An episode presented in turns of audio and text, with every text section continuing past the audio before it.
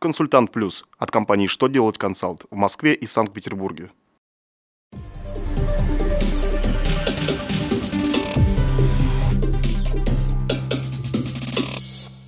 Добрый день!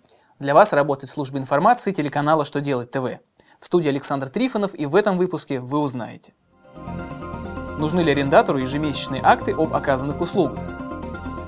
Что изменилось в процессе легализации самовольных построек? Почему юрлицам будут чаще отказывать в государственной регистрации при смене места деятельности? Итак, о самом главном по порядку. Нужны ли арендатору ежемесячные акты об оказанных услугах? Нет, ответил Минфин России в своем письме. Если договором аренды оформление актов об оказанных услугах не предусмотрено, расходы на аренду налогоплательщик может учесть без наличия такового документа. Отказать арендатору в вычете НДС по арендной плате, мотивируя свое решение отсутствием акта, налоговые органы также не могут. Конечно, если соблюдены условия для вычета НДС, установленные статьей 172 Налогового кодекса. Услуги аренды приобретены для облагаемых операций, отражены в учете и у налогоплательщика имеется правильно заполненный счет фактуры. 1 сентября ужесточаются требования к порядку узаконивания самовольной постройки. Признаком такого объекта будет являться то, что земельный участок не предоставлен гражданину в установленном порядке.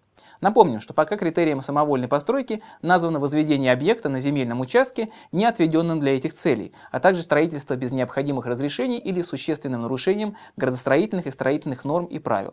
Кроме того, с 1 сентября будет сложнее легализовать строение. Для этого придется соответствовать одновременно нескольким условиям. Одно из них – это чтобы сохранение постройки не нарушало права и законные интересы третьих лиц, а также не создавало угрозу жизни и здоровью граждан.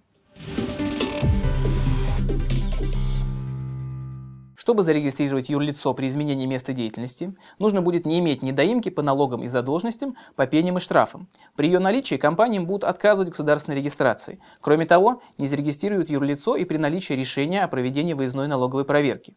То же самое касается и государственной регистрации при реорганизации в форме присоединения. Такие изменения предлагает внести законопроект в порядок государственной регистрации юридических лиц и индивидуальных предпринимателей. Документ направлен на борьбу с нечестной миграцией юридических лиц в другие регионы с целью ухода от уплаты налогов и от ответственности. На этом у меня вся информация. Благодарю вас за внимание и до новых встреч.